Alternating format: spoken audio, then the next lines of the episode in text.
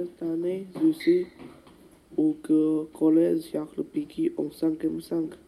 J'avais peur que ce soit trop dur. J'avais peur d'être perdu. J'ai de nouveaux professeurs.